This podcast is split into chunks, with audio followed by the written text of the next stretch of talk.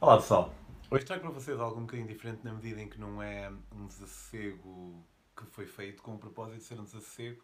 O que acontece é que eu estou a escrever um romance, O Ventre, em que naturalmente há personagens e eu gosto que as personagens, tenham o máximo de realismo possível, naturalmente. E gosto que as suas experiências também sejam polvilhadas com o máximo de realismo possível. E acontece que um deles é o Eduardo, e o Eduardo vai ter um, experiência, vai fazer um retiro de, da ayahuasca. E eu ainda não tive a oportunidade de ter esse tipo de experiência. E então decidi ir beber um bocado à fonte, que são os nossos amigos e pessoas que realmente têm mais experiência que nós num determinado domínio. Já tinha feito um desafio com o Jorge e com o Fábio, precisamente sobre a ayahuasca, em que eles me falaram. Aí eu estava mais à procura de saber como é que aquilo se processa, obviamente também acerca das suas experiências pessoais. O que me motivou a fazer este desafego agora aqui foi eu quero meter, neste caso, uma personagem, uma pessoa real deste meu livro, que vai ser o Jorge, e, o Jorge vai ser o, o chama do, do Eduardo. E para isso eu queria ter uma conversa com o Jorge em que não necessariamente eu fizesse de Eduardo, mas pudesse colocar algumas perguntas, não só da perspectiva do advogado do diabo, como da minha própria perspectiva, da pessoa que está interessada em saber aquilo que ele tem a dizer. O Jorge é uma pessoa extremamente loquaz, uma pessoa muito segura de si e que sabe quase exatamente quem é. Eh, não digo exatamente porque não sei muito bem o que é que isso significa, mas é uma pessoa que sabe quase exatamente quem é. Eh, é também um bocado eh, a pessoa que calhar que eu tenho próxima, que tem uma maneira de ver as coisas mais diferente de mim, na medida em que por exemplo, o Jorge acredita que há um propósito que ele e que nós escolhemos para a nossa vida e escolhemos isso antes de estarmos vivos, num outro plano qualquer, eu não acredito em nada disso. Mas isso não quer dizer que o facto de nós termos opiniões diferentes acerca das coisas não quer dizer que eu o desvalorize como pessoa, uh, tanto que se assim fosse, uh, eu não, não estaria a tomá-lo como fonte de inspiração para este meu personagem, que naturalmente também se chamará Jorge. A segurança, eh, não só acerca de quem o Jorge é, como também acerca de, daquilo que ele acha que as pessoas poderiam eventualmente fazer se quisessem alcançar a melhor versão deles mesmos, também foi algo que eu, onde eu quis ir beber, porque o Eduardo, este meu personagem, é alguém que precisaria e beneficiaria de poder ouvir alguém como ele. Como eu estava à espera, foi uma conversa muito profícua, eh, na qual eu mal participei, portanto tem tudo para ser um episódio excelente. E hum, eu tinha em mente gravar, mas mais para depois poder organizar-me quando fosse escrever o romance. Mas depois, quando o Jorge também sugeriu o mesmo, eh, a ideia foi evoluindo até que pensei e pensamos em realmente lançar isto de maneira mais genérica. Como eu disse, fico, ficou um episódio muito bom, mais curto que os anteriores, mas em que parece que fui, o Eduardo, o personagem, foi neste caso metralhado por toda esta ideologia muito fixe do Jorge. Uh, volto a dizer que há muitas visões das quais eu não partilho, mas isso não quer dizer que elas tenham inerentemente menos valor por causa disso. Porque pá, nós somos muita, muita, muita gente neste mundo e diferentes pessoas têm diferentes ideias. E no fundo aquilo que me interessa, não exclusivamente, mas com muita importância também, é a intenção que as pessoas têm e quem elas são. E, e é por isso que eu gosto de, de, de pessoas como, como o Jorge. E tendo dito isto, e, espero que curtam o episódio. E se gostarem, depois vão ver os outros, os acegos, os meus amigos, todos estes projetos.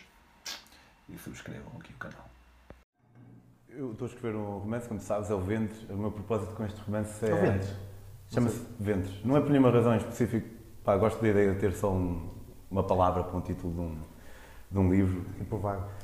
Tipo vago, se bem que tem sempre os seus subtítulos. E sem querer. Inicialmente eu não sabia muito bem acerca do que é que ia ser o meu livro, ia ser só uma história, mas. Por exemplo, eu imagino que tu, devido à tua natureza ideológica e de personalidade, acreditas num tipo de conexão das coisas. Uhum. Eu também acredito numa conexão das coisas, mas mais prática e visível. Isto é, quando tu pedes a alguém se tem um isqueiro ou quando alguém deixa cair um cachecol e tu dizes, olha, deixa eu ir cair o cachecol. A pessoa vai perder alguns segundos contigo e esses segundos que vai perder contigo, ou ir para trás para ir buscar o cachecol, ou parar e depois fica vermelho, já só vai passar a passadeira passado um minuto. Isso pode matar a pessoa, pode salvar-lhe a vida, pode ter repercussões incríveis que nós nunca vamos saber. Uhum.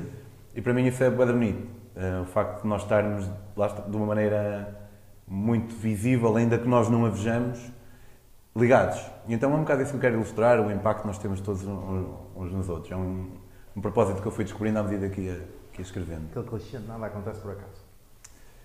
Uh, tudo acontece por acaso, uh, mas não quer dizer que não tenha um, um propósito que nós encontramos a posteriori. E um, os personagens foram surgindo, e um deles é, é o Eduardo. Os personagens foram surgindo e foram-se à medida que nós vamos avançando na história, vamos percebendo que eles estão realmente mais ou menos ligados. A Verónica com o Eduardo, o Eduardo com o Admiro, o Admiro com o Júlio, o Júlio com o Justino. E há ali um momento, que é o primeiro momento de pequeno clímax, em que eles encontram-se todos na mesma sala. E um deles, que é o Justino, ele apercebe-se: espera aí, nós conhecemos todos, uns aos outros. Vocês conheciam-se antes, antes de estar aqui, não conheciam? Eles sim. E o gajo encontra alguma significância nisso. Não encontra a mesma significância que eu encontraria, mas eu tenho cinco personagens, eu próprio tenho a minha ideologia, tens a tua, e, e os personagens não têm todos de pensar como eu, obviamente. E, e, acho que é aqui que tu podes ter um contributo fixe, porque eu quero que o Eduardo seja alguém cuja vida vai mudar de certa forma, eu já te vou explicar quem é que ele é. Um, devido ao que aconteceu a seguir ao grande clímax. Qual é que foi o grande clímax? Os gajos foram todos para o Justino, aquele que se apercebeu que eles estavam todos ligados entre si, tentou encontrar, agarrou-se bem àquilo e tentou encontrar naquilo uma qualquer razão e queria perceber qual era. O gajo tinha bué da guito, tinha uma casa no Jerez e conseguiu convencer toda a gente, manipulando ou subornando, hum, conseguiu convencer toda a gente a ir lá passar um fim de semana para eles tentarem descobrir o que é que os unia. Quem é o Eduardo? O Eduardo é um gajo que era um puto bastante normal, mas ele foi o primeiro puto a vir-se quando andava na escola.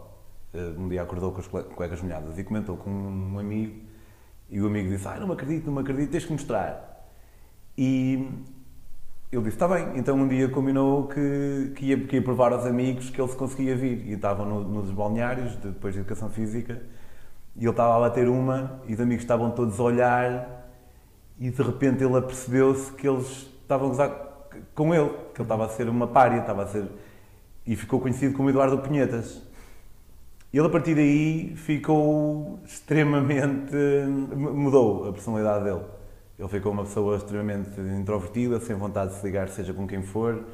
foi um evento traumático ele estar a olhar e a ver 14 ou 15 putos todos, ah, ah, ah, depois a partilhar, depois olha punhetas, olha punhetas não é algo que possa ser positivo para, para ninguém. Ele não foi estudar para a universidade, o gajo é um taxista e o sonho dele é ser guarda noturno, porque ele quer ter a, a vida que tenha um mínimo de interação, seja com quem for, só quer ganhar o dele, ir para casa. A mãe dele, ele vive no Porto, a mãe dele é, está numa cadeira de rodas. Houve um dia em que a mãe dele organizou um aniversário e de repente ele apercebeu-se que convidou tipo aquela gaja esquisita da rua de cima, dois amigos da mãe, e, e, ele também é um bocado confrontado com aquela realidade, que é o facto de não ter amigos nenhum, e passou-se, mandou um murro no bolo, fugiu, a mãe dele foi à procura dele e acabou por sair de um autocarro antes. A porta estava aberta, ela saiu no meio da estrada e passou uma moto e atropelou e ela ficou paraplégica, portanto o gajo também tem alguma culpa disso. O gajo é-lhe apresentado, o, quando ele conhece a Verónica, que é uma enfermeira, eh, porque ele tem um amigo, que é o sem-abrigo, que o Admiro. Ele tem um amigo. E hum, esse sem-abrigo vai parar ao hospital e ele pede a uma enfermeira, que é a Verónica, pá, eu só lhe queria que fizesse um favor, era que se pudesse ir ao sítio X, eu não tenho telemóvel, não sei o número dele, se pudesse ir ao sítio X e dizer a uma pessoa assim assado, que é o Eduardo, que eu não vou aparecer, agradeço. E a gaja vai e manipula-o uh, ir para Coimbra. Ela diz que o minou com um MD, depois mais tarde diz, diz, que não, e o gajo quer ir embora, ele depois quer ir embora, estando drogado, não sabes o que é que vai acontecer. E a gaja acaba por levá-lo para Coimbra e ele apanha uma bedeira. Já tinha apanhado uma ou duas bedeiras, mas apanha uma bedeira, fuma erva pela primeira vez, tem. consegue aceder ali um. parece que cabe ali uma janela, estás a ver? E, mas depois no dia a seguir volta a estar sóbrio, fica com bué de culpa, uh, sente vergonha, não quer voltar a engajar em conversa com essa Verónica. E depois chega à altura do, em que o outro gajo consegue manipular todos, ainda passar na fim de semana para os Jerez, com uma promessa, o gajo tem boa da guita e tem uma empresa, então promete ao Eduardo que se ele for, dá-lhe uma posição de guarda noturno na sua empresa. E o gajo vai, e requer muita coragem. Pá, e o primeiro dia altamente, dão-se todos da bem, e só que no, no, segundo dia aquilo dá mesmo para o torto, acaba com. Também não vou dizer, se calhar porque não é importante e também para não estar a estragar a história se alguém for ver isto um dia mas corre da mão. E acaba aqui a primeira parte do livro. A segunda parte, eu digo 50 páginas mais ou menos a cada um, em que explico o que é que, desde aquele primeiro momento em que o Eduardo, que era um taxista, atropelou alguém, uhum. desencadeou-se toda esta narrativa para, para estes personagens. E na segunda parte do livro, eu digo exclusivamente, como eu disse, 50, 60 páginas a cada um, explico o que é que vai acontecer à vida deles. Eu não quero que por um lado era fixe, mas não quero que mudem todos radicalmente, porque isso não é real. Verosímil, yeah. Mas o Eduardo vai mudar radicalmente. Porque o Eduardo chega à casa e depois do fim de semana, pá, sacou o emprego como guarda noturno, ainda nem sequer tem que trabalhar, porque há lá o outro, só que aquilo tem uma certa rotação, portanto ele pode ter que esperar um mês ou dois até ir trabalhar, mas está a ganhar da mesma. O gajo pode dar-se esse luxo, ser empregador. E ele hum, sai no primeiro dia de casa, vai à procura do sem-abrigo, não encontra Segundo dia vai a Serralves, ao Jardim de Serralves com a mãe. Terceiro dia já fica em casa. Quarto dia sai, depois passa três dias em casa. E ele começa a ver fechar-se outra vez aquela janela que ele começou a abrir. E, e é é, eu estou neste ponto, foi isso que eu escrevi ontem. E eu quero que o gajo vá eh, parar um, um encontro, um retiro da ayahuasca. Uhum. Porque ele sentiu que que a ebriedade lhe permite ter um certo ponto de vista sobre as coisas que lhe mostra, não sei se um novo eu dele, se um eu que ele tinha mas estava escondido. Pá, depois pensei que tu serias um, uma, uma, versão, uma versão de ti. Uh, para já, ter uma pessoa real uh, ajuda-me a ter as coisas um bocado mais coerentes. Obviamente tem que ser tudo real, não é? inspirado. E, e acho que o, o componente de já ires acumulando alguma experiência nestes domínios do ayahuasca e afins, que também com a tua componente de desenvolvimento pessoal, acho que podias ser uma pessoa benéfica para este caso. Uhum. Pronto, este é o Eduardo, mais ou menos. Agora, não sei se podemos fazer uma espécie de de roleplay acerca de uma conversa que, que eles pudessem ter, ou se eu te for lançando desafios e o que é que tu achas que isso significa? Ia-te perguntar se o gajo muda ou se o que o mudou foi a experiência traumática que ele tem e ele, de certa forma, entra no eixo outra vez. O gajo é um gajo normal até aos X anos, quando ele se vem e tenta. Sim, tinha mais 12 ou 13. Pronto, até essa idade, né? 12 ou 13, e ali tem uma experiência traumática que impede o, o, o, progresso natural dele, porque se, pronto, da forma que eu vejo o mundo é tipo, se aconteceu esse evento, um, era exatamente o que tinha que acontecer e é muita cena de tipo, as coisas não te acontecem a ti, as coisas acontecem para ti. Então, se lhe aconteceu isso e se lhe proporcionou todas aquelas oportunidades, era porque era exatamente aquilo que teria que lhe acontecer para X. Mas para uma merda. Hã? Para uma merda, porque ele não curtiu nada que aquilo tivesse acontecido. Mas, e a vida dele acabou por. Uh... Existem imensas coisas na tua vida que tu, quando as vives, são uma merda e quando olhas para trás em retrospectiva foi a melhor merda que te podia ter acontecido, não é? Certo, mas isto implicou que ele. Eu, pá, agora não lembro de cor, eu acho que ele tem 28 anos. Isso implicou que ele tivesse 16 anos de, de, de sombra. Yeah. Estás a ver? Teve 16 anos de, de oportunidade de ver as coisas de uma forma completamente diferente do que teria se a vida tivesse corrido normal, não é? Whatever that means. Whatever that means. O que eu estava a dizer é tipo, será que o gajo, é, é, se é o gajo tem o trauma dele e isso é a vida normal dele e depois ele muda, ou então era a vida dele que foi mudada pelo trauma, porque eu acho que toda a gente, a vida é mudada pelo trauma, todos os traumas que tu tens na vida. Achas que toda a gente tem traumas? Acho, que sim. Acho que há maiores, menores, se é que podem ser quantificados, mas. Se calhar não ter nenhum trauma, até um pequeno trauma. Eu acho que não sei se isso existe, porque olha lá, eu, eu acho que tipo, o puto que tem um balão daqueles de hélio na mão e o balão foge ganha um trauma de- da perda. E se calhar isso vai afetar as relações dele o resto da vida. E foi um balão. E tu olhas para aquele enquanto adulto e dizes: foda-se, man up, né? Foi- Foi um balão, para de chorar. E aquela merda vai, vai, vai afetar as relações para o resto da vida. Até que se calhar ele vai fazer uma experiência de ayahuasca ou um psicodélico qualquer ou de uma regressão ou não sei o quê e vai ver que o balão perdeu. E, ou vai descobrir o poder da aceitação ou. Esta porcaria aqui. O, o, o poder de, de aceitar as coisas como elas são e de, e de que a perda faz parte da vida né? e que todos vamos perder pessoas ou coisas que, que gostamos, mas isso é um trauma. Isso vai provocar um trauma, mesmo que ele não saiba. Então ele vai estar em relações e vai estar sempre com medo que a gaja o abandone e acha sempre que a gaja o vai trair e que vai trocar por outro, porque quando tinha 3 anos perdeu um balão. Que era um balão, mas para ele era tudo naquele momento. Então causou-lhe um trauma gigante que ele nem sequer faz puta de ideia e nunca ninguém lhe pode explicar, porque aos olhos dos adultos foi só um balão. Mas para ele era tudo que ele tinha naquele momento. Porque as crianças são muito assim, não é? E tu vais aprender isto agora com a tua experiência da paternalidade, tipo, birras enormes por isto, é, mas para nós isto é isto. Para uma criança isto é a melhor cena de sempre naquele momento e tu tiras o comando e causas-lhe um trauma gigante. Tipo, isso é muito engraçado na perspectiva de pai, sem querer fugir aqui do tema, eh, eh, na perspectiva de pai de ter consciência do- do- das coisas que tu fazes, porque uma coisinha pequenina pode te causar um trauma para o resto da vida, não é? Então acho que de certa forma todos temos traumas, mais pequenos ou maiores. Sim, opa, o trauma dele foi grande. Yeah. Foi grande. E, E mudou. E mudou. E fez com que ele, de certa forma. pá. Eu escrevo um bocado de. Eu, sou narrador omnisciente, mas também tento não explicar ao leitor tudo o que se passa. Claro. E, e escrevo um bocadinho da, da perspectiva do Eduardo. Escrever uns quantos capítulos aí. Diz? Tinhas que escrever uns capítulos aí. Porquê? Se quisesse explicar tudo. Ah, que sim, faz, epá, não é? lá está, eu, eu não acho mal né, no pessoal escrever eh, para pessoas que não pensam tanto, mas eu quero que o pessoal também siga as suas conclusões Não e vá, básico, não é? vá yeah, não quero ser assim muito básico.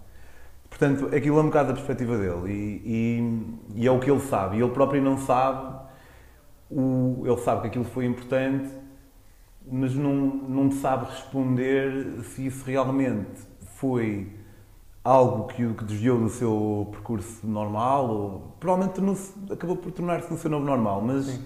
Provavelmente também minou um bocado a confiança que ele poderia ter em qualquer pessoa Claro.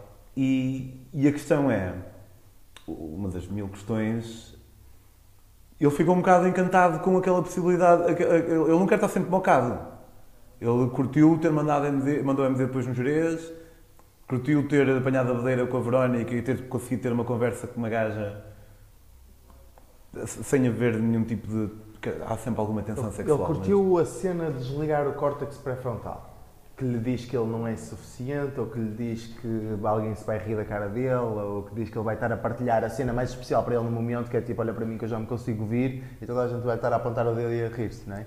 E quando isso acontece, isso, isso é a cena do... O, M, o MD, pronto, eu não sei se fizeste esse tipo de pesquisa, mas o, o MD, hum, eu- eu acho que já falámos sobre isso, o MD vai ser, eh, está em processo de ser legalizado, eh, tem imensos estudos no John Hopkins, está em processo de ser legalizado para tratamento de stress pós-traumático e depressão.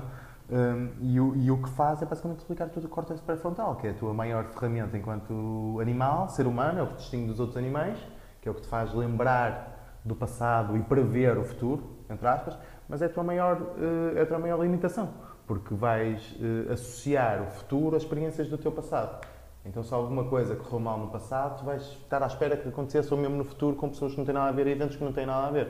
Ou seja, é o teu maior potenciador e é o teu maior limitador ao mesmo tempo. E quando tu, eh, seja através da escrita e entras no, no, no Stealing Fire, entras no, no Flow, ou, ou, ou, num psicadélico, o que faz é que desligas, desligas o córtex pré-frontal. E, e estás simplesmente a ser, estás simplesmente a canalizar, estás simplesmente no momento. Sem pensar o que é que está a acontecer, o que é que não está a acontecer, sem racionalizar, sem, sem te julgar dos teus próprios pensamentos ou atos ou atitudes. Então pode sem querer, pode ter feito um bocadinho de terapia inadvertida Com MD faz toda a terapia a toda a gente. Agora, se, se, rebentares, se rebentares com, numa noite com 7 vodkas, com Red Bull e de 14 tequilhas e 19 charros e mandas MD, que é como a maior parte das pessoas fazem, que acham que o MD é isso, ah, não vai ser muito fixe. E para além da depressão que vais ter no dia a seguir, porque vais ter o, o, os blues né, da, da. Agora, Não toca a todos, mas. Sim, mas há uma grande maioria.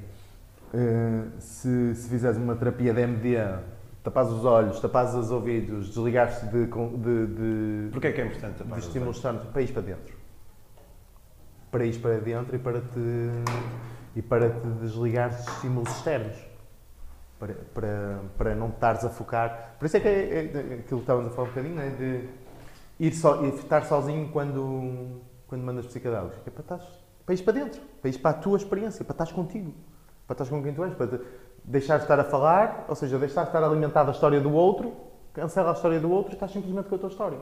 És tu contigo. Mas um grande receio que o gajo tem, porque estamos a falar de um, de um puto sem amigos, eh, meio. faz parte de uns arquétipos dos portuenses. Não é um guna, longe disso, nada a ver. Mas é assim um gajo. Eu sei há muitos tipos de portuenses. Sim. Eh, mas ele faz parte ali de um segmento. Não, digamos que não é, nada, não é um gajo nada sofisticado. Uhum. Não tem grande noção de.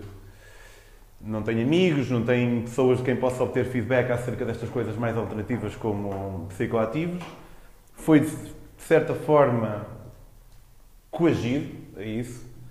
Primeiro coagido e depois influenciado. não sei. Enganado. Não, porque ele acabou por não. A gaja disse que o minou, mas depois na verdade não tinha minado. Ok. Mas, mas sim, acabou por, por haver ali algum. E depois é uma gaja bem bonita, bem carismática, há sempre ali algum tipo de influência. Sim. E o gajo não se quer tornar um drogado. Claro. E existe esse clichê que se tu mandas uma droga de uma vez, ou drogas, não é? Especialmente a gaja, desculpa, a gaja não é um grande exemplo. Ela, pois, a, a parte dela, ela vai para a Inglaterra eh, para uma comunidade terapêutica e encontra-me a mim como psicoterapeuta lá. E, eh, portanto, não é exatamente aquele exemplo de pessoa que manda. É funcional, é enfermeiro no, São Jo- no Santo António, mas não é exatamente um grande exemplo. Ok. Portanto, ele também tem um bocado, ele por um lado sente curiosidade acerca de. Ele vai, sem dúvida, que ele vai ao retiro, sem dúvida. Já vou escrever isso amanhã, sem dúvida que ele vai ao retiro. Mas vai se calhar também perguntar ao gajo estas, estas cenas, que é. Eu sinto-me bem dizê-lo quando estou sob o efeito dessas substâncias, mas, em primeiro lugar, não me quero tornar num drogado. Segundo lugar, é só isso, não quero tornar- me tornar num drogado, não quero que, que o meu bem-estar dependa disso. Será que há o- algum tipo de. Será que eu posso retirar na minha sobriedade algo que fique desses estados ébrios? Ou será que tenho que estar sempre drogado para isso do córtex pré-frontal e essa merda toda? Hum. O que é que eu posso retirar? E, essa, é, essa é a pergunta que toda a gente faz. "Ah, Mas, tu- mas como é que eu sei que não vou gostar tanto que quero mandar todos os dias? É? É- Pois. Essa é, é, tipo, pá, isso não existe. Isso não existe. Não é uma cena que tu queiras mandar todos os dias, até porque a maior parte das experiências não é assim tão fisicamente agradável. É tipo. Podes ter grandes insights, podes ter eh, grandes descobertas, mas não é algo que tu queiras fazer todos os dias. O teu corpo não te pede, aquilo não te causa, não te pode, não te causa uma dependência. É desgastante, é desgastante fisicamente. Há experiências, e pronto, isso falamos aí, eu acho que as experiências são super dolorosas, há experiências que são mesmo traumáticas, tu revives os teus traumas. Dizem que é, eu acho que é dar o que tu precisas, não o que tu queres. Um, enquanto que o MD, se calhar, tens uma capacidade de conseguir controlar melhor, mudas de música, mudas qualquer coisa, é- eu acho que é um enteógeno, tu desintegras, tu desapareces deste mundo. Antiógeno? Enteógeno. Há Ente. Ent- eu, ontem por acaso estive a ouvir o nosso sossego da, da cena e eh, até apontei antiógeno. Ente. Enteógeno. Isso é o quê? É, é a diferença entre um, um alucinogénico, o alucinogénico é para fora, Ah, tu, sim, tu ok. alucinas, tu vês, tu, uma realidade aumentada e e aí eu acho que é para dentro. Tu não, não é, eu acho que não é de olhos abertos, eu acho que é de olhos fechados. É tipo, o corpo desintegra-se, deixa de haver um corpo. É quase como se tivesse um portal dentro de ti e vais para uma outra dimensão, o que lhe queiras chamar, eh, uma outra vida, um outro tempo, ou um sítio onde não existe tempo, onde não existe espaço. De- depende muito. Tipo, todas as experiências que eu tive foram completamente distintas, com, completamente. Não, não tem com- comparação absolutamente nenhuma, mas é tudo dentro, não é nada fora.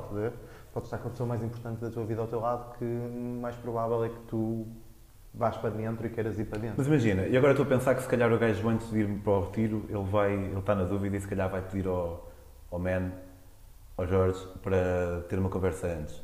Pergunta, ah, importas Porque ele está na dúvida. Uhum. E imagina, e estou a vê-lo a perguntar, então mas pá, para dentro estive eu a minha vida toda e agora quero estar, queria experimentar estar um bocadinho para fora. Mas teve, mas teve para dentro? Teve para dentro ou teve sozinho? Teve sozinho para fora?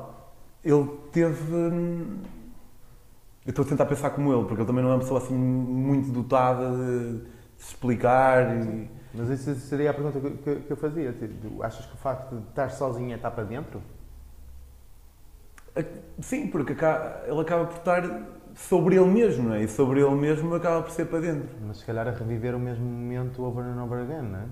Não é que ele pense nisso todos os dias, Mas está lá. mas está lá, claro. Está lá. Porque o, o- o- ir para dentro é, é, é abstrair-te do estímulo externo, não é? E, e quando o teu trauma é do estímulo externo, não é? É do, da vergonha, da, da repressão, da negação, da whatever que seja, tu, por estar sozinho, não estás para dentro, não é? Tu podes estar sozinho e a bater mal over a noite, já todos fizemos isso, já fomos todos teenagers e tivemos um break-up e tivemos sozinhos a reviver a mesma merda and over again. Nós somos o único ser na natureza que faz esta merda. Tipo, todos os seres passam por experiências traumáticas, tipo, um cão vai, bate contra um vidro, vai na cabeça e siga, como se nada tivesse acontecido. E tu vais, bates, com a bates no vidro e pensas, foda-se, que vergonha, se alguém viu e o caralho, és mesmo burro e não sei o quê, e começas-te a julgar por não ter visto o vidro e revives a mesma merda. E quando vis um vidro vais pensar outra vez, agora não posso bater, porque alguém pode estar a olhar. Tu és o único ser na natureza que faz esta merda. Tu revives a mesma experiência over and over and over and over again. E o teu, o teu, o teu inconsciente não sabe que a experiência não está a acontecer. Porque se tu estás a revivê-la conscientemente, o inconsciente assume como se ela tivesse a acontecer outra vez. E outra vez, e outra vez, e outra vez, e outra vez. E é aí que o trauma se acumula, né? quase como uma camada de cicatriz que vai tendo outra e outra e outra e outra e outra, quando só tiveste uma experiência. Né? E, e, e isso é um, acho que isso é um, é um, é um dos elementos identificadores da consciência, é tipo perceber, ok, toquei, está quente, ok, pronto, não volto a tocar e é como, como se não tivesse acontecido. Aprendi a lição e sigo a minha vida. Não me vou julgar por ter tocado, ou por não ter dado ouvidos, ou por não sei. E, e, e o facto de estar sozinho, acho que, acho, acho que não é significativo de, de estar para dentro. Eh, acho que o, o estar para dentro é. é estar contigo sem esses traumas passados. É estar num momento presente. E num momento presente esses traumas já não existem. Não, é- é- o que provocou esse trauma já não existe. Mas de certa forma acabou por hum, definir quem ele é. Sim. E ele tem, não conscientemente, mas eh, as pessoas têm medo de mudarem quem são, ponto final. Sejam pessoas mais bem-sucedidas, menos bem-sucedidas, há aquela expressão eh, better the devil you know. E, e apesar de ter sido uma vivência que ele acha que não está a valer muito a pena, no fundo acaba por definir. É quem ele é, né? É quem ele acha que é. Pois, é quem ele acha que é. E, e não sabe muito bem quem é que vai sair do outro lado. E, e aí, tá, pronto, E- também não. mas isso faz, isso faz parte do ser humano. Isso é aquela pessoa que está presa num relacionamento de merda, mas que não abandona porque não sabe o que é que está do outro lado, não é? E foda-se, aqui é mau, mas pelo menos aqui sei o que é que tem. É? E o gajo viu que no- lá no, no retiro que tu publicaste no Facebook, provavelmente foi assim que ele encontrou, ainda tenho que pensar um bocado nisso, que. Eu não ia publicar retiros no Facebook. Não. Mas como é que, como é que ia chegar até ele? Ele é que ia chegar até mim. Porque eu acho que estas coisas não são para ser vendidas e não são para ser promovidas e não são para ser eh, paga dois e leva três.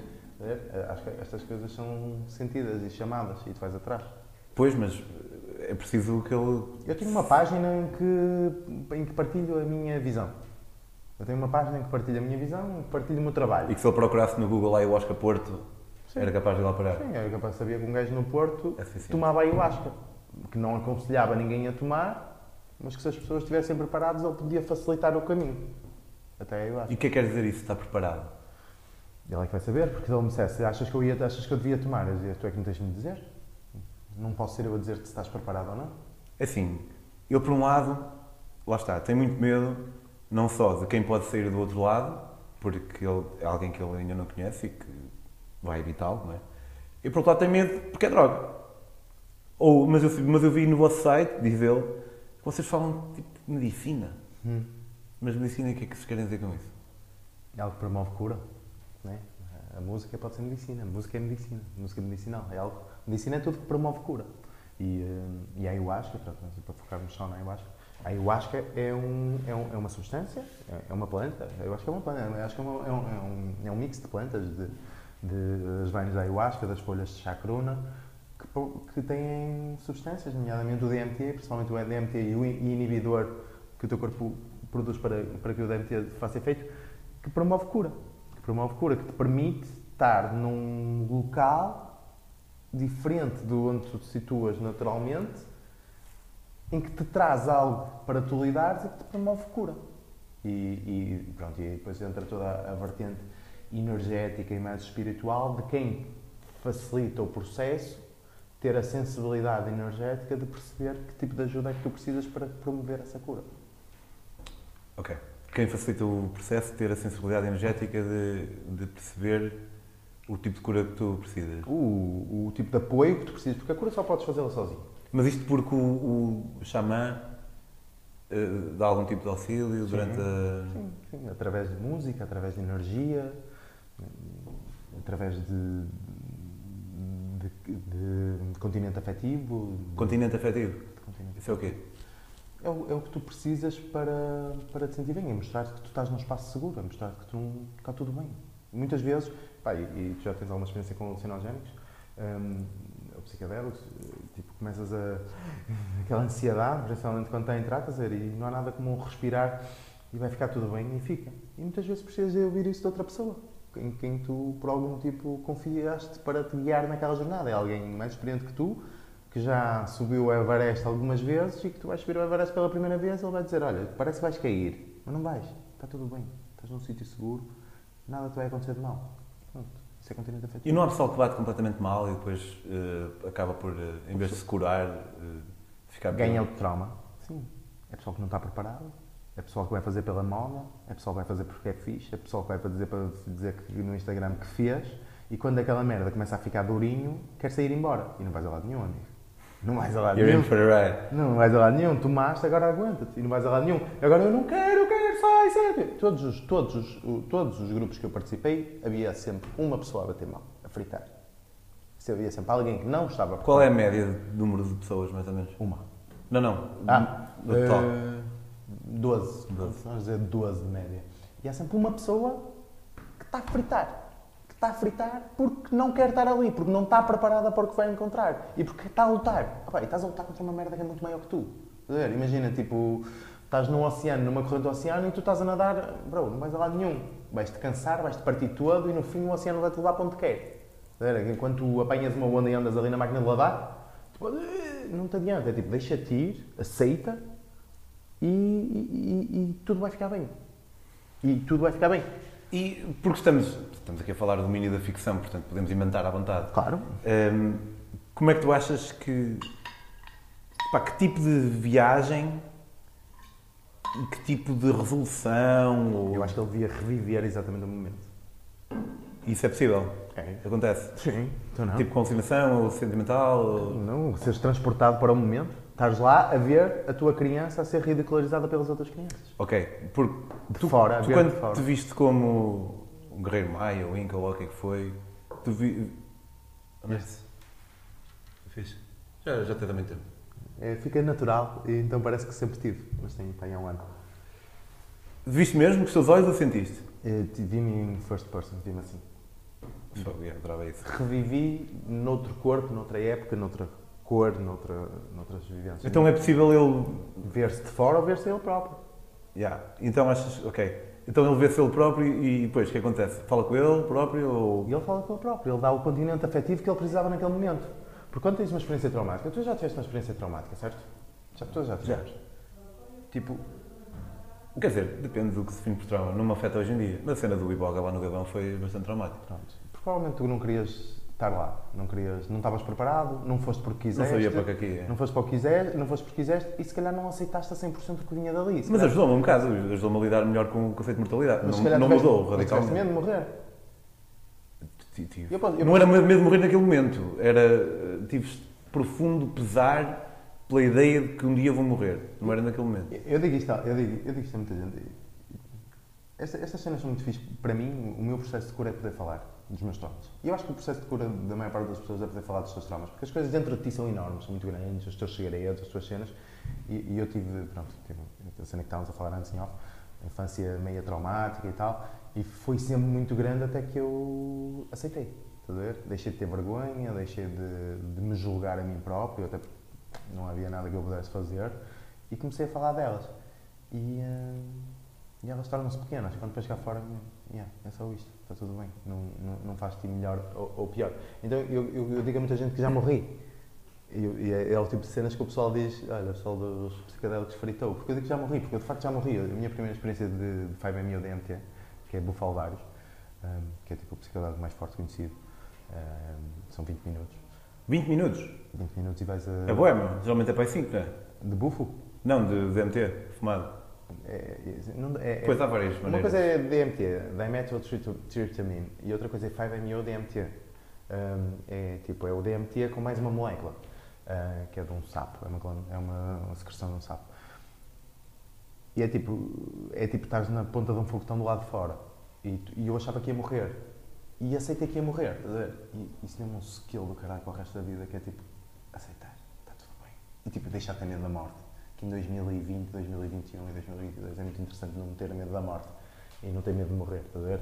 Porque, até porque começas a viver. Eu- Lá está, eu acho que fiquei um bocado a meio, porque hum, de certa forma nessa experiência do Cuiboga no Gabão, Não aceitaste. eu sinto que comecei a fazer luto de mim mesmo. E o que eu percebi foi, quando alguém morre, nós fazemos luto da pessoa, depois seguimos em frente. E para mim, eu sinto que tenho que fazer luto de mim mesmo e depois seguir em frente também. E pá, estou todo, todos os dias, não é? Mas progressivamente acho que estou cada vez mais em paz com, com isso. Mesmo e especialmente, pá, às vezes até ah, tendo fumado um charro assim e, estou na cama e começo a pensar aquela nessa paranoiazinha. Aquela paranoiazinha é um bocadinho mais difícil de saltar fora, Assim. mas penso como é que eu me sinto e no que é que eu penso quando Acho estou sóbrio. Acho que a ideia é não saltar fora, estás a ver? Porque num charro tu tentas saltar fora e dá-te aquela paranoia, ansiedade e um bocadinho de taquicardia e está-se bem. Numa ayahuasca, tu tentas saltar fora, tu vais ter a pior experiência da tua vida, não é? Porque tu não vais saltar fora. Tipo, não vais, não tens hipótese, não, não dá, estás? Estás ali in for the ride for- por algumas horas. E tu tentas lutar contra aquilo e é um desespero gigante porque é tipo, tu a fazer toda a tua força a lutar contra um gigante de 7 metros. Tipo, não- imagina um, um bebê, o teu bebê, a fazer toda a força dele a lutar contra ti, a fazer braço de ferro. Não dá, faz assim, não, sem esforço nenhum, e ele está a dar tudo e tudo e tudo e tudo e não vai sair do sítio. Então a frustração, hum, a dor, o desespero é, é avassalador, estás a ver? E as pessoas acham que nunca mais vão sair dali. Porque eles estão a lutar há horas e não saem dali. Então aquilo vai ser a nova realidade deles e eles nunca mais vão ver a família e eles vão fritar e eles vão ficar assim para sempre e não quero estar aqui. E aí o pessoal frita. E é sempre um assim. Sempre um assim. Que se vai embora ao fim do primeiro dia. Porque, são- porque costuma ser três. Sim, aqui em Portugal 3.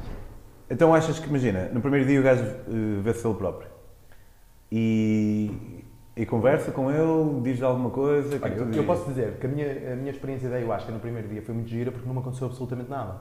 Porque eu não permiti.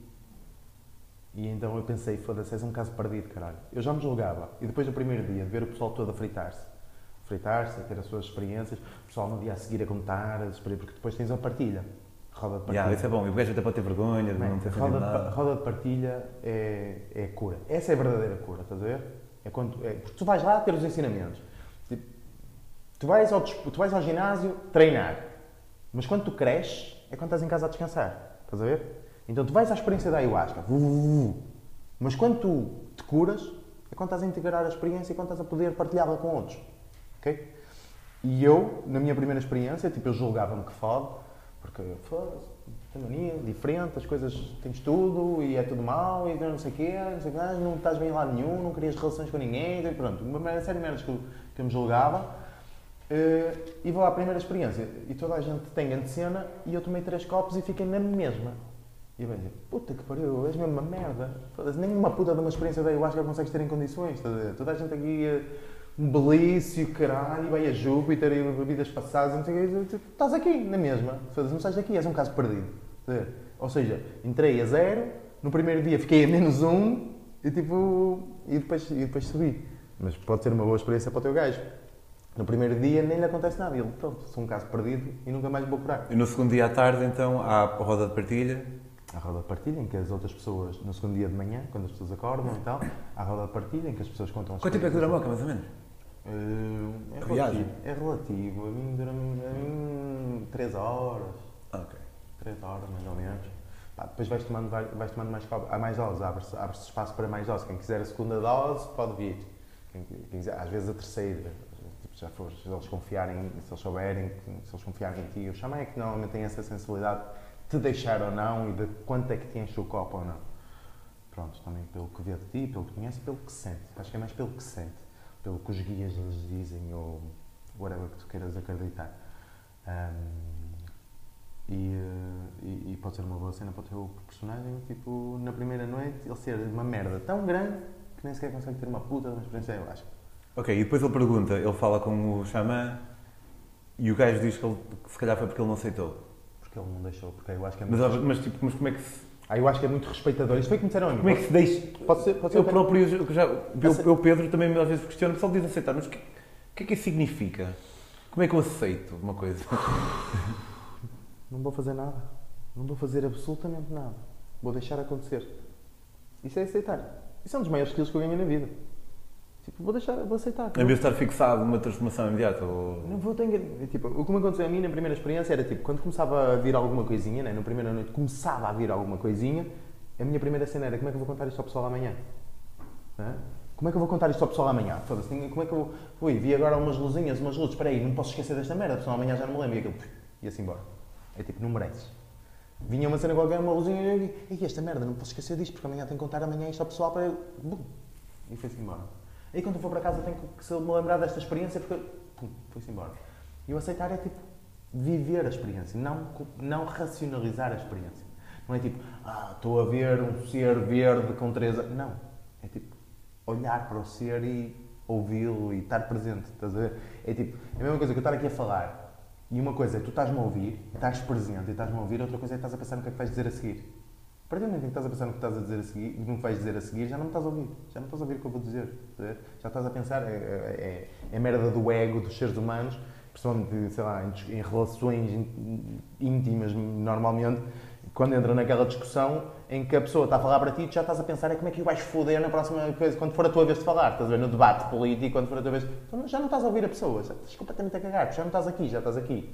Já estás já estás no córtex pré-frontal, já não estás na experiência. E aí eu acho que é uma experiência que é sentida aqui e não aqui. Ou então aqui, mas atrás, estás a ver? Ok, então ele, ele, ao se ver e ao conversar com ele próprio e tudo mais, achas que ele poderia. Pá, porque não é. Não é perdoar-se a si próprio, porque ele não fez nada de mal. Às vezes há pessoas que precisam se perdoar a si próprias.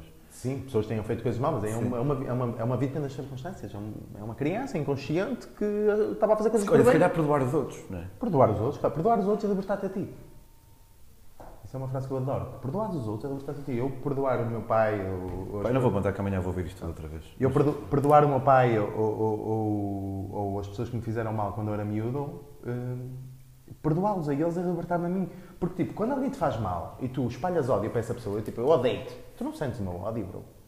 Só eu é que estou a sentir o ódio e tu não estás a sentir. Então, eu não te perdoar a ti, só me estou a massacrar a mim. Só estou a mandar ódio para mim. Todo o ódio que eu quero mandar para ti, estou a mandá-lo para mim. E só eu é que o estou a sentir. E tu estás a viver a tua vida na boa, tranquilo.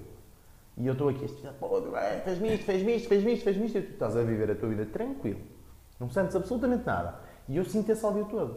Então, quando eu te perdoo a ti, dizer, pronto, lá, ele fez o que sabia, ele fez, ele é só uma pessoa, ele é só um humano. E fez o que fez e aí foi o que tinha que acontecer. E, puf, let's go. E estou-me a libertar a mim, no fundo. Estou- Estou-me a libertar de todo o ódio, de todas as amarras, de todas as cenas que a tua atitude me provocou a mim. Ou que eu deixei que me provocasse a mim. Ok. O pessoal. Porque ele. Ah, não, vai ser a seguir. Eu quero que. Há uma gaja que era Mandina, que era uma vizinha dele, meio esquisita, porque vestia sempre, sempre de cor-de-rosa. E mais tarde eu explico, e ele, depois mais tarde é que percebe também, que aquilo era a miúda. Pá, ficou ativa politicamente muito cedo, pá, aos 12 anos. Tinha uma professora de liceu que era convidada para dar aulas de universidades estrangeiras e caralho, mas ela não queria, que ela achava que. Era tipo um, do- dos rostos do feminismo em Portugal. E ela achava que era no liceu que podia intervir mais, e bem, uma pessoa super inspiradora, uma mulher de quarteira, curti bem conhecê-la. E, e então uh, a, a miúda vestia sempre cor-de-rosa numa de, de, protesto irónico em relação àquilo que é esperado das mulheres. Até que um dia, pá, parte para outra, percebe que aquilo na verdade era um bocado uh, por mais irónico que fosse o protesto, e acaba por ter um estilo diferente. E, e um dia eu pude chegar a casa, o Eduardo, e, e ver uma gaja toda boa à porta de sua casa, estava assim vestida meio gótica, altas mamas e caralho.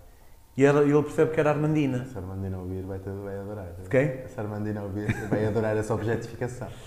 É pá, porque é importante. É importante para toda, toda o facto de ela ser. Vai, vai adorar. É, é importante o facto de ser mulher atraente, porque vai acontecer a seguir. E ela diz-lhe que não. Eles entram, fazem um bocado de conversa de circunstância e diz: Olha, podes vir ter comigo lá acima daqui a um bocadinho, daqui a 5 minutos. E ele vai. Não, ele, é antes, desculpa. Ela explica-lhe que ela estuda psicologia em Braga, quer fazer um pós, uma pós-graduação em estudos feministas, merdas assim. E ele ainda é virgem e diz que quer perder a virgindade com ele porque hum, conhece-o desde sempre e, e ele é a pessoa mais inofensiva, não de maneira má, tipo sonsa, mas é a pessoa mais inofensiva que ela alguma vez conheceu e quer que seja com ele. E ele seguro. sobe as escadas e encontra de, de tronco nu, pá, uma imagem muito bonita, só que ele não, não consegue, tipo, está, está ali, ela é pai dois anos mais nova que ele, ou três, e quando nós somos adolescentes isso pode ser uma diferença grande, mas agora já não é. E eu queria também que, de certa forma, a sua experiência no na, com a ayahuasca o fizesse perceber que ele podia voltar, pá, que aquilo não, não fazia sentido ele estar a a bloquear-se a si próprio. Agora, não sei muito bem que tipo de aprendizagem é que ele podia retirar da sua experiência com a ayahuasca que o fizesse querer voltar a ver a Armandina e posteriormente, se calhar de merecer, não é? Porque se calhar ele acha que não merece uma gaja assim. E, ah, ele acha que é meio burro. Ele não é uma pessoa muito sofisticada, não é uma pessoa muito culta. Mas isso acaba por também fazer com que ele acha que não, que não merece assim grande coisa.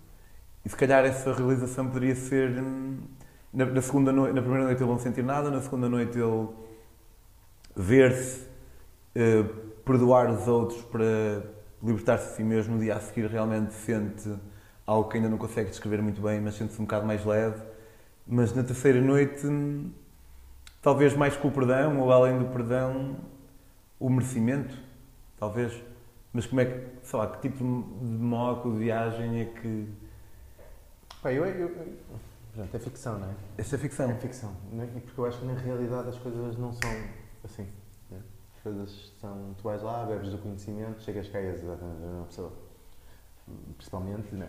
e, e, e, isso é que leva a que tanta gente. Mas às vezes não, não acontece, às vezes o pessoal ter assim uma mudança bastante. Acontece, mas normalmente é ego. Porque ele é muito. Ele é uma pessoa que nunca pensou muito acerca de, do universo interior, percebe? O que eu conheço, do que eu conheço, das pessoas que têm grandes mudanças são fabricadas pelo seu próprio ego. Que é tipo, eu vou e agora sou. E conheci algumas pessoas neste último ano assim. Eu agora sou, eu sou a representação da verdade, eu sou a reencarnação da Pachamama, eu sou, eu sou o universo personificado neste ser incrível. Deixa eu só dizer isto, sabes o que é que eu pensei? A minha definição de Pachamama pode ser má, mas uma cena que eu tive lá quando com as trufas na freita foi. Agradecer até a minha Pachamama. Baby mama. Mas desculpa, continua.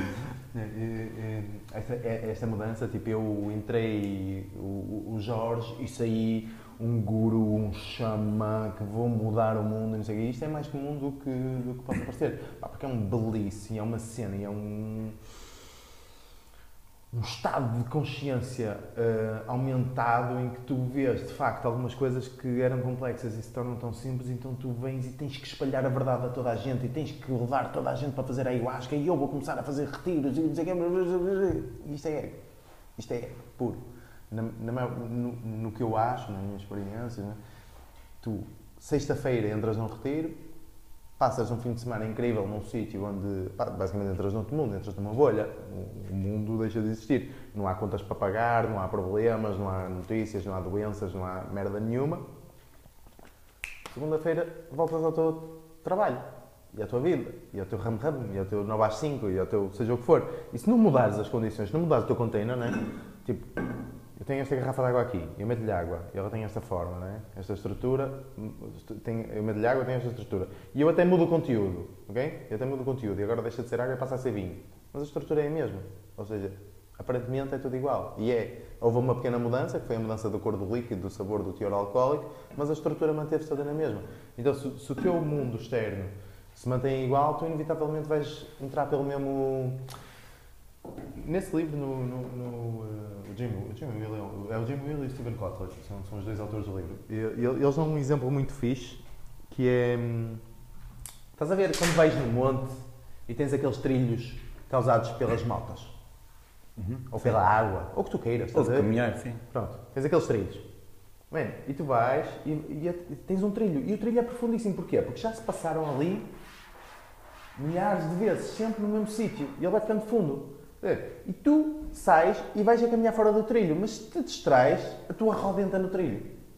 Estás a perceber? Então, tu sais da ayahuasca e, e é saís do trilho. É basicamente, fazes as coisas de determinada forma. O Eduardo acha que é uma merda. Ele acha que é uma merda, ele acha que não merece o amor, ele acha que não merece nada, ele acha que não merece uma gaja como a Armandina. E esse é o trilho dele. É falta de merecimento, é o gajo de merda, eu quero ser guarda noturno, quero que ninguém me veja, quero ficar aqui à espera de morrer. Basicamente é o que ele está a fazer. Viver até morrer. Sem ninguém me chatear e sem eu chatear ninguém, porque eu sou tão fraco que ninguém vai me querer dar valor, então mais vale esconder-me aqui neste cantinho. E isto é o trilho dele. E ele percorreu tantas vezes que está um trilho profundíssimo. E, e aí eu acho que o que faz é dar-te um estado de consciência que te permite traçar outros trilhos durante algumas horas. E quando tu sais, vens com esse belice e vens fora do trilho. Mas se entras no mesmo emprego de merda, na mesma situação de merda, nas mesmas condições que te levaram a traçar esse trilho, tu vais resvalar. Passado uma semana, duas semanas, um mês, três meses, estás no mesmo trilho. O que é que tu pensas? Foda-se, tenho que ir fazer ayahuasca outra vez. Para sair do trilho e voltas para a tua vida normal e estás com a mesma pessoa a dividir casa com quem não, já não curtes ou não gostas ou que não te faz sentir bem, o mesmo emprego não te realiza e voltas para o mesmo trilho. Ah, tem que ir fazer ayahuasca outra vez. Ah, tem que ir fazer ayahuasca outra vez. E é aí que as pessoas fazem 500 vezes ayahuasca porque acham que o belice está lá. E o belice não é lá. Aquilo dá-te uma forma de tu veres, eu posso traçar outro trilho, mas tenho que o traçar vezes suficientes para ele ficar fundo, porque senão cair no outro que está fundo. Tenho que esquecer que existe um trilho anterior e tenho que traçar este do belice, este da, do merecimento vezes suficientes para este ser o meu novo trilho, está a ver? Porque todos nós temos um MO, um modus operandi, todos nós temos uma forma, um automatismos, não é? Facilita-nos a, facilita a vida. Se tiveres que racionalizar todas as tuas atitudes antes de as tomar, meu, a vida é super cansativa e, e vai ser muito difícil de fazeres qualquer coisa, mexer-te sequer. Um, então, pronto, na realidade eu acho que isso acontece. Por um ponto de vista de, de ficção, pode haver um.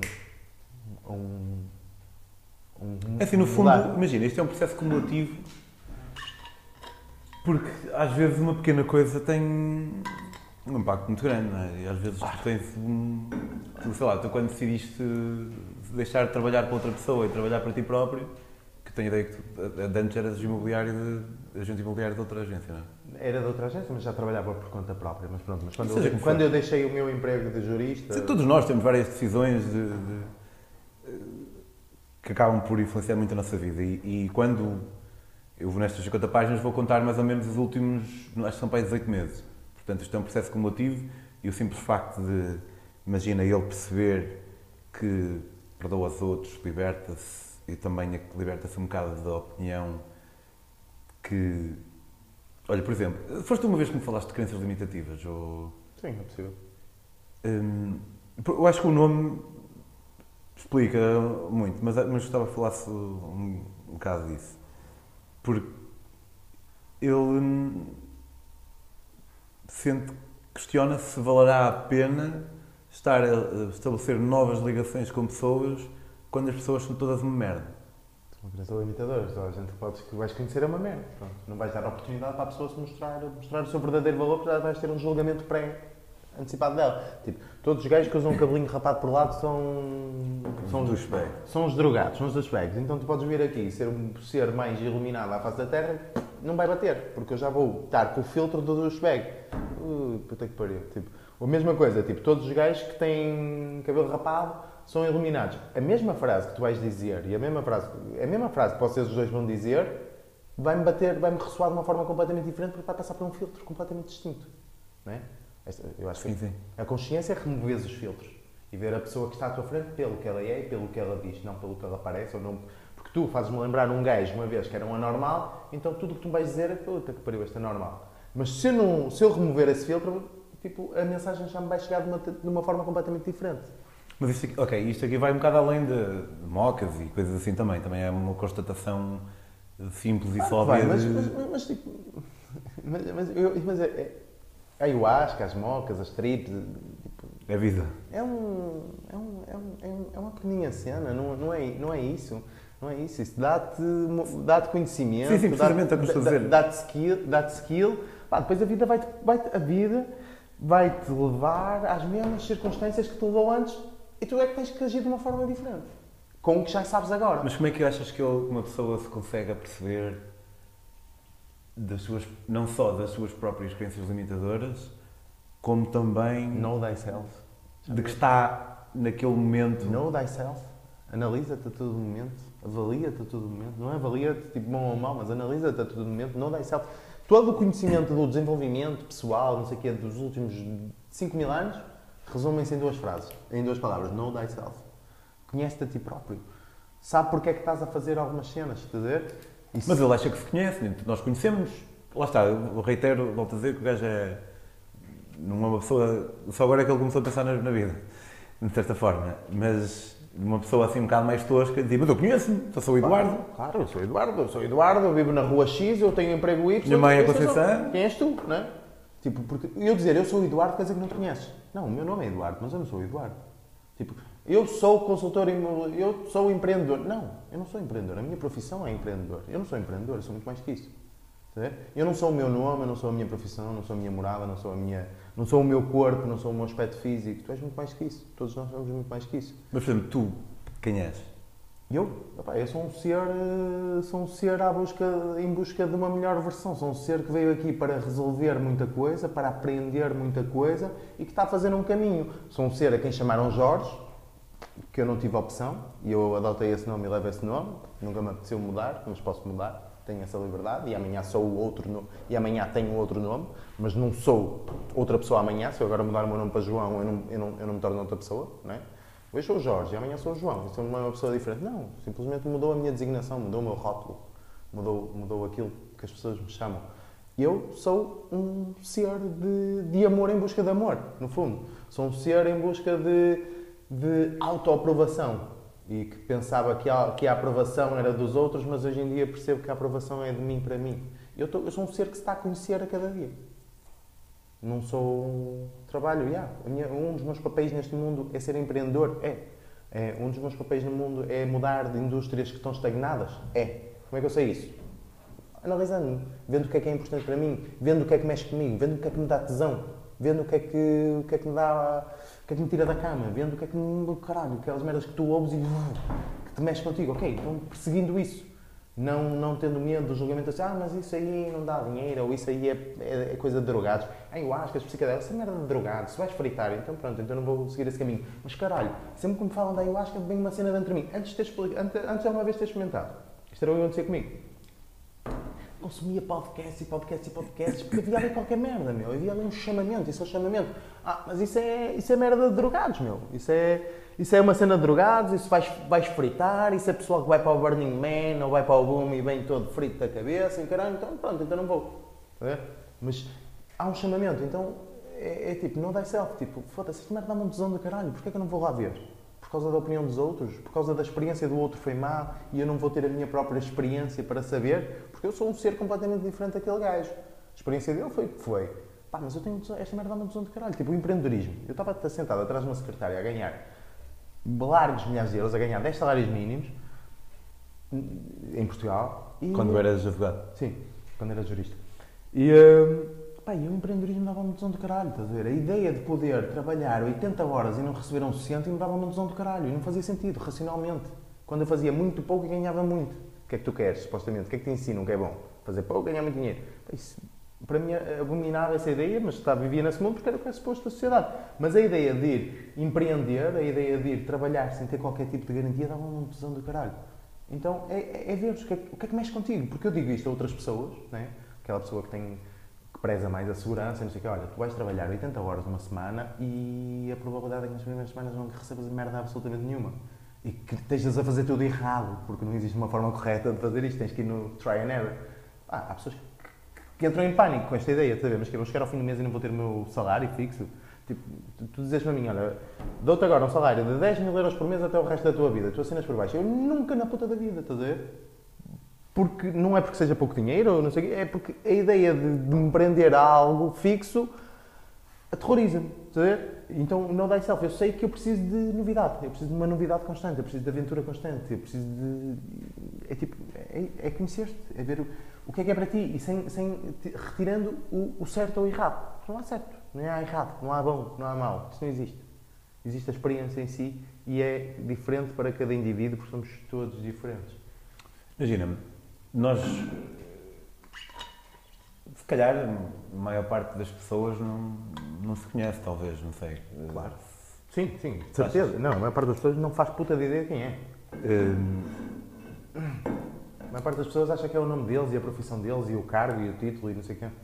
É um perfil de LinkedIn, é um perfil de Instagram, oh, caralho. eu, pessoalmente, não é que saiba, saiba, porque acho um bocado difícil uma pessoa saber exatamente alguma vez.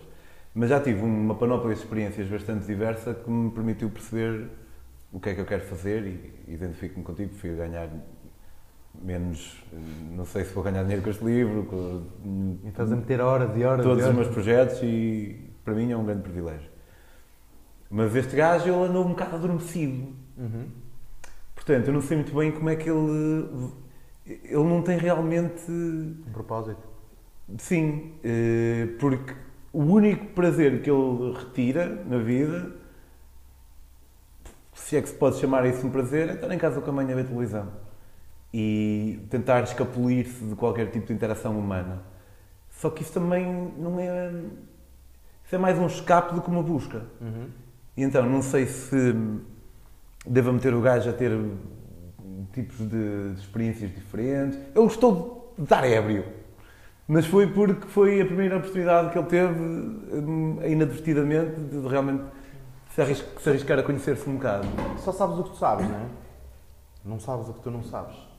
Então ele não sabia que gostava de estar ébrio porque nunca tinha estado.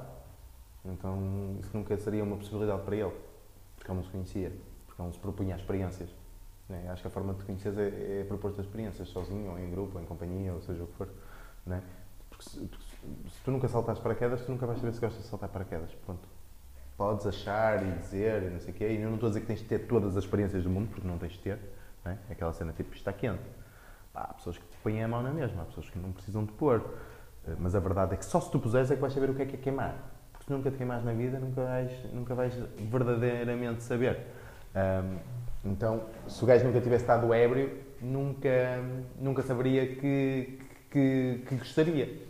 Então, acho que, acho que isso pode ser o início de um caminho. Sim, e se calhar ele agora estou a pensar que ele até ele curtiu quando a, quando a menina apareceu lá. Ele, ele recusou-a. Mas até curtiu e se calhar ele pode achar que, olha, dentro de todo este universo, eh, se calhar é isto. Eh, eu não conheço quase nada, quase nada me faz sentir bem, senão escapes, e um escape é tipo uma negativa, não é uma positiva. Então se calhar o gajo vai por aí. Em termos de propósito, tu achas que nós fazemos o nosso propósito ou há um propósito pré-determinado? Um para- propósito pré-determinado. Ok. Hum, Escolhes o teu propósito antes de ficar. porque este gajo não tem propósito. É isso que tu vais dizer. Ok. Como eu te disse, isso. Eu, pessoalmente, debateria isso, mas eh, nos meus personagens não têm todos pensar como eu e eu quero que o Eduardo fique assim meio místico. Hum, mas como é que um gajo escolhe o propósito antes de vir? Nunca tive do outro lado onde fazes a escolha. Nunca tive, quer dizer, não me lembro de ter estado. Então, como é que sabes que estiveste? Acredito, eh, quer dizer, com as experiências que eu tive, acho engraçado estar aí a dizer CPCV. O que é que quer dizer? Contrato de promessa compra e venda. Estás a ver um episódio? Ahm, e, e, portanto, essa cena que eu te disse, que morri, eu fui para outro sítio, que, que eu lhe chamo a criação, e que é um sítio partilhado por eh, muita gente que tenha chegado lá através de, de psicadélicos, ou através de meditação, ou através de experiências near-death experiences, que é o tal branco, as luzes. que é o sítio onde dá tudo e não há nada, onde é paz absoluta, amor incondicional. Acredito que seja aí o sítio onde tu repousas antes de propor uma nova experiência e, e, e, se, e se pensares nisto como um jogo, com vários níveis, cada nível tem uma lição. E, e esta, este jogo que tu vieste jogar aqui, né, estes 20, 30, 40, 50, 60 anos de experiência física, será para aprenderes alguma coisa, será para aprenderes a aceitar, será para aprenderes a amar, será para aprenderes. Não é? porque, porque é interessante, nós somos todos feitos o mesmo e no, e no fundo somos 99,999% iguais e, epá, e, e, no entanto propões-te experiências completamente distintas. Não é? Há pessoas, há pessoas como tu têm em termos de relações, por exemplo, que é o que atormenta no, quase toda a gente, ou atormenta muita gente, tipo, há pessoas que, que encontram uma, um parceiro para a vida num, super cedo e mantêm-se no caminho, e há outras pessoas que é bater com a cabeça a puta da vida toda, dizer, e isso representa, porque não pensar, olha, numa experiência anterior, ou numa vida anterior, ou não seja no que for, eu vim para aprender isto, e quando chego a este novo, este novo nível, já sei, já domino esta parte das relações, tipo, tanto que me proponho aqui uma experiência. Mas o gajo sente que não domina nada, será que é a primeira vida dele? Há almas jovens, há almas velhas, há quem defenda que há almas jovens, há almas velhas. Hum... Porque ele, ele sente-se totalmente ele, ele domina, inútil. Ele domina uma cena que a maior parte das pessoas não consegue dominar, que é a capacidade de estar sozinho. Há imensa gente que morre de medo de estar sozinho. Não as pessoas estão sempre acompanhadas. Estão sempre com pessoas, estão sempre a fazer cenas, têm que estar sempre aqui e sempre ali. E nunca estão em casa sozinhos um segundo, porque têm medo de estar com eles próprios. Têm medo dos fantasmas deles. Ele domina uma merda que é super difícil para tanta gente. Yeah. É mesmo muito difícil. Há pessoas que têm muito medo de estar sozinhas. Mas como é que achas que. Só que ele não sabe que domina isso, ainda não se, nem se valoriza pelo que é bom. Porque não encara como uma qualidade. Porque a sociedade diz que é uma merda. Então a sociedade estabelece o bom e o mau e ele tem uma qualidade que é uma qualidade que é a capacidade de estar by himself, né? que é o que os monges cultivam, pessoas que vão para Shrams, para desenvolver, atravessas o puta do mundo para ir para o Tibete, para o topo de uma montanha, para desenvolver a capacidade de estar sozinho. E esse gajo é um talento, a estar sozinho. Pois. Eu preferi um bocado menos, mas ele também, o objetivo dele não é tornar-se o Kim Kardashian, a pessoa mais socialite do mundo. Sim, claro, mas, opá, no, mas sim, mas normalmente é... a aprendizagem está no equilíbrio, não é? Quando, quando, tu, quando tu vais para uma das polaridades, é? para um dos polos, quando tu polarizas, não é onde está a verdade ou onde está o, o certo. Não, o certo está no meio. Não é? Nem é a direita nem a esquerda, é somewhere in the between. Não é? Mas como é que tu descobriste o teu propósito? Foi. Ao, eu vou descobrindo o meu propósito. Ao longo de vários, vários anos a pensar, ou foi numa trip, foi... Não, foi, é trial na, na, verdade são cenas que vêm, tipo, em trips vêm, em, em experiências com que elas pessoas vêm, é tipo, eu posso dizer, é, é tipo, custa, custa dizer, é difícil dizer, porque existe muito o síndrome do impostor, existe esse tipo de merdas, mas tipo, eu acho que tenho um papel a desempenhar, tipo, e no empreendedorismo para mim é mais fácil de dizê-lo e de verbalizá-lo, porque se calhar os stakes são mais baixos, mas, por exemplo, eu acho que tem um papel a desempenhar no, no realm da masculinidade, por exemplo, masculinidade saudável, masculinidade integrada. Sou um exemplo de masculinidade saudável integrada? Foda-se, não.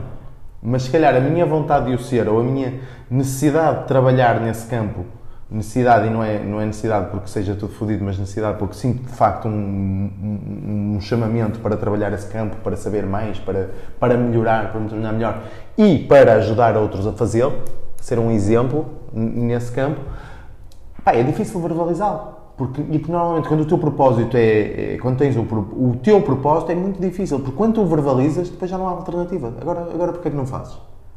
Tipo, se tu disseres, o meu propósito é isto, então agora tens que fazer, foda-se. E isso é muito difícil. Porque é tipo, depois cria-te um accountability gigante para, contigo e com o mundo. Foda-se, eu já sei qual é o meu propósito e não estás a fazer, tipo, se não souberes, ok, está tudo bem não sei o quê, andamos aqui a jogar uh, com fichas de brincar, mas quando passa para os stakes a sério, tipo, já sabes, descobriste, seja como for. Pá, a minha é, é experiência, é experiências, é analisar as experiências que eu tive no passado. Tipo, não avaliar, não julgar, mas analisar as experiências no passado, aprender com as experiências que tive no passado e as experiências que a minha vida me vai propondo. E isso às vezes num estado alterado de consciência, a maior parte das vezes na, na sobriedade pura e dura uh, escrever para mim próprio, ver o que é que é importante para mim, lá está, ver o que é que me dá tesão, o que é que me tira da cama de manhã, o que é que me, que é que me dá vontade de fazer, o que é que eu quero fazer, o que é que eu vou para casa pesquisar quando, já, quando ninguém me está a pagar para, para o fazer. Tipo, eu acho que o teu, o teu propósito vai nesse caminho. Tipo, tu é, trabalhas nas finanças, das 9 às 5. Ok, quando chegas a casa, vais procurar novas maneiras de optimizar as finanças? O teu propósito deve estar aí. Ou vais procurar formas de treinar diferente? Se calhar é mais por aí.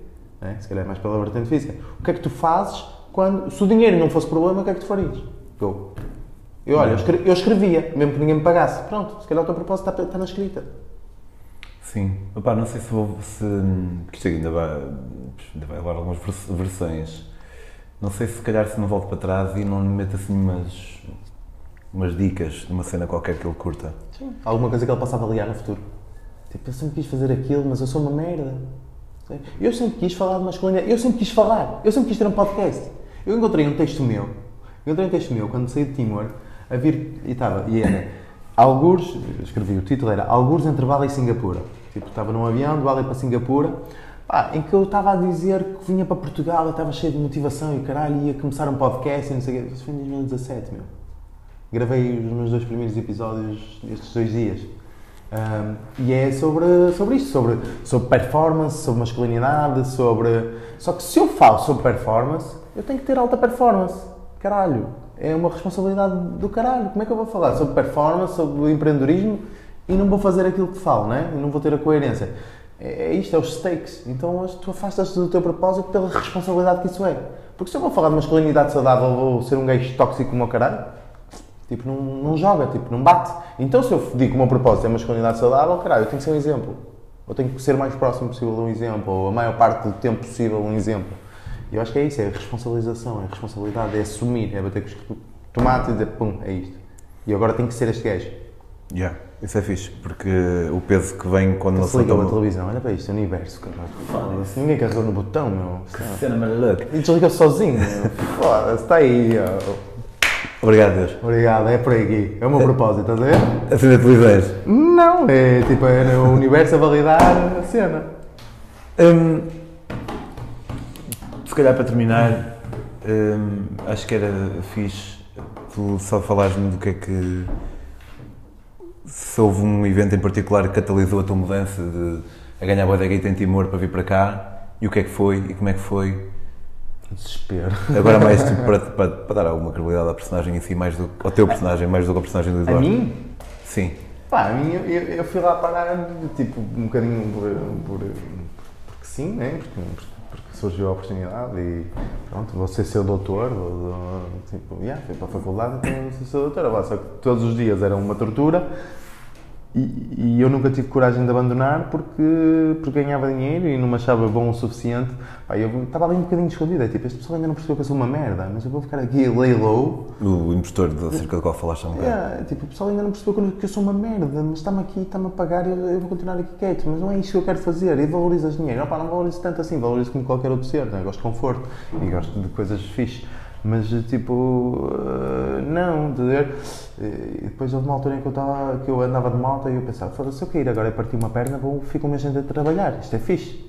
E houve uma altura que a minha filha já tinha nascido e eu pensei, foda-se, se, se, se ela ficasse doente, com uma cena grave, nós tínhamos que ir para Portugal e não tinha que trabalhar. Estás a ver? E isto, pronto, e foi esse o momento em que eu disse: não, acabou, vou embora. Nesse dia despedi. Não para vir fazer nada, não me despedi porque tive uma iluminação e vou abrir a imobiliária do século XXI. Não, não foi nada disso, foi tipo, despedi-me porque já não consigo estar aqui. Foi desespero. O que me fez vir aqui foi o desespero. Foi tipo, já não consigo estar aqui. Porque eu tinha vergonha de me despedir e dizer estou a bater mal, estou com uma depressão do caralho, quando o pessoal me ia dizer, mas que Tens, moras numa ilha paradisíaca, ganhas milhares de euros, tens uma mulher linda e tens umas filhas incríveis? É isso? Por, li- rich guy ou whatever que seja, né? tipo, coitadinho, first world problems máximo, eu até tinha vergonha de dizer isso, porque para a sociedade, para o exterior, estava tudo perfeito e mais que perfeito. Estava- Estava-me a armar a quê? Tipo, mas já, foi tipo. E esse foi o momento em que. Porque eu tinha um chamamento de empreender, eu tinha um chamamento de fazer coisas novas, de fazer coisas diferentes, de criar um legado, pá, porque, porque venho de um sítio onde não nasci com muito e não tive grandes exemplos e sempre tive essa cena. Cria o teu caminho, traça o teu caminho, torna-te um exemplo. Mas, tipo, mas achava que não era bom o suficiente para o fazer. Então nunca o fiz. Então ia andando por aí, ia andando ao sabor do vento e não sei o quê. Mas há pessoas que não são mesmo boas o suficiente para uma cena qualquer, não é? Tipo, como é que descobres que afinal és? Eu não sou bom o suficiente para imensas merdas. Eu não, eu não sou bom o suficiente para a maior parte das merdas. Mas às vezes podes ser nisto, então estás. Mas percebi que para criar negócios, só para criar negócios, só porquê? Porque comecei a confiar em mim. Tipo, e toda a gente tem. Tem que ser o teu negócio, não é? Eu não sou bom o suficiente para ter um negócio de livros, provavelmente. Tipo, não sei, nunca tentei, mas também não tenho chamamento nenhum. Tipo, a ideia de acordar e passar um dia a escrever um livro tipo, não dá tesão nenhum. Tipo, zero. Mas, no entanto, a ideia de acordar e falar com 20 pessoas para tentar fechar um negócio e 19 dizerem que não, isso é incrível para mim. E para a maior parte das pessoas é tortura. Mas para mim é incrível. Tipo, às 7 da manhã estou aqui e estou até às 10 da noite a fazer essa merda. Para mim é incrível. Tipo, inventar merdas novas, como é que eu vou e mudar um negócio que já está bom, estás a ver? E depois até, até entrei por um ramo, pronto, falando aqui uma cena mais concreta, até entrei por um ramo do meu imobiliário, estava-me a correr super bem, ganhei os prémios do melhor da minha agência e depois resolvi largar tudo outra vez para criar uma cena diferente. Dentro do mesmo ramo, mas completamente diferente. Foda-se, Jorge, quem é que tu achas que é, meu? O imobiliário faz assim. Existem 10 mil consultores imobiliários em Portugal e fazem assim. Quem é que tu achas que és para vir aqui e fazer as merdas de maneira diferente? Pronto, só que nesse momento já estava numa fase da minha vida eh, em que me dizia, yeah, sou eu. Se for lá e se correr mal, eu estou aqui, eu assumo. É responsabilização, eu acho. É responsabilização, é dizer, eu vou fazer. Se correr mal, foda-se. Se correr bem, o mérito também é meu. Se correr mal, eu assumo que a responsabilidade é minha, mas se correr mal também, se correr bem, também assumo que o mérito é meu. Percebes? E vou-me dar os parabéns e vou dizer se és um gajo do caralho porque acreditaste em ti, fizeste e ó, está aí a puta da prova. Ou então, pá, és um gajo do caralho porque acreditaste em ti, fizeste e não correu tão bem. Pronto, certeza que vou aprender alguma coisa que me vai ajudar noutras cenas da minha vida, noutros negócios, noutras coisas que quero. Já, já encontraste alguém um bocado parecido com este personagem, uns nos retiros? Assim, uma pessoa bastante nula. Pá, tu nos retiros não conheces as pessoas. Ok. Cada um está assim na sua. Tu conheces a versão que as pessoas te querem apresentar, não é? Na vida tu conheces a versão que as pessoas te querem apresentar. E no retiro acabas por conhecer a melhor, a versão mais holística de toda a gente. Não é? Tu não conheces numa segunda-feira de manhã. Tu não conheces numa sexta-feira à tarde no trânsito. Tu não conheces as pessoas. Tu conheces a versão que está ali em busca de alguma coisa. E eh, agora sim, para, para, para fechar, uma, uma, cena mais pragmática. Tipo, tu, tu vês-te a fazer este tipo de cenas em que moldes? Tipo, Chamar-te a ti própria chamar? É, essa é dura, essa é do síndrome do impostor. Eu ouço uma vozinha sempre, eu nunca vi gnomes, eu nunca tive uma, uma alucinação. Eu, tipo, já Se calhar penso, tipo, quem sou eu para ser xamã, não é? Eu percebo isso. Eu, eu, acho que também seria o mesmo. Eu, não, eu nunca vi uma. Eu nunca vi nada. Não, foda-se. Eu, nunca vi nada. Agora com as trufas estava a olhar para o céu. Sabes uma cena engraçada? Uma as, nuvens, as nuvens mexem-se, há, mas eu não. Não, não, só estava azul, mas eu não tinha tempo para ver tudo. A sério? Era tipo. E, e via-se guerreiro, mais ou menos. A sério? E até achei engraçado porque Pá, sempre que eu vejo uma figura desse género, guerreiro, nunca é tipo um soldado não fosse rico do caralho. É sempre, se calhar, lá está, eu acho que estou, estou primed ou estou condicionado, ou se calhar porque nós associamos isto também às Américas, mas eh, lembro-me de pensar nisso. Pá, era um gajo com uma saia, o caralho, é engraçado. Mas, mas sim. De... Eu, eu, ouço, eu ouço uma voz com cogumelos, com a ayahuasca não, e nunca, nunca, nunca me passou pela cabeça e não, não, não, não quero essa responsabilidade e não tenho esse skill sei que não tenho a skill para ser um chamado ayahuasca. Ok. Nunca, na vida, não. Sempre que estou sob efeito de cogumelos, ouço sempre uma voz a dizer tu tens que facilitar isto a outros homens. Homens. Não pessoas. Eu estou a falar muito em ayahuasca, mas na verdade isto pode ser cogumelos. O que é que tu achas? Não sei. Para este gajo? Não sei. Não, tenho, teria que ler a história ou que. Não sei. Não sei. Acho que tu é que tens a melhor pessoa para dizer isso. Pois, pá, infelizmente ainda não experimentei ayahuasca, portanto é um bocado. Se calhar. Acho que não deve ser, acho que não o deves fazer pelo Eduardo. Se o fizeres, deves fazê-lo por ti. Não, não eu quero fazer. Eu quero não, fazer. Deve, não deves fazer pelo Eduardo. Pá, com cogumelos, eu sempre estou com cogumelos, sinto, ouço uma vozinha a dizer tu tens de facilitar isso a todos os homens. Como parte de um processo, como parte de um ritual, como parte de um, de um ritual de passagem. Como parte de um ritual de passagem para a masculinidade, como parte do, do ritual de passagem do menino para o homem. Um, e, e a pergunta é sempre a mesma, mas foda-se, eu? Como é que eu vou saber? O que fazer, ou as doses, ou seja o que for, e a voz é sempre tipo, tu sabes, tu sabes. Mas isso. Eu já disse que para fechar para 10 vezes. mas já é isso, mas se calhar o gajo é um menino. Todos, todos os homens são meninos até se tornarem homens, meu. E não é uma questão de idade. Eu sei, eu sei. Eu sei isto é, dentro desta de maneira como nós estamos a falar de menino e homem, eu Claro que é um menino, que não somos responsabilidade da vida dele, quer se esconder abaixo das saias da mãe, caralho, claro que é um menino. E o que é que significa para ti então tornar-se num homem? Responsabilizado. Responsabilização total da vida dele. Dizer, eu estou aqui debaixo das cheias da minha mãe porque eu quero. Eu posso fazer o que eu quiser da puta da minha vida. Eu vou fazer isto, eu vou abrir esta empresa e se isto correr mal, eu estou aqui para dar o corpo às balas. Responsabilização. Ele se calhar vai ficar. Agora estava a pensar, ele se calhar vai ficar taxista na mesma, mas agora porque quer. Se calhar vai cagar para aquele sonho. Responsabilização. Ok, olha, Gravei hoje um podcast sobre isso, vou-te mandar. diz? Gravei hoje um podcast sobre isso, vou-te mandar. Ok, manda, manda, eu vou ouvir de certeza. E ouço já amanhã de manhã. Muitas graças. Gracias.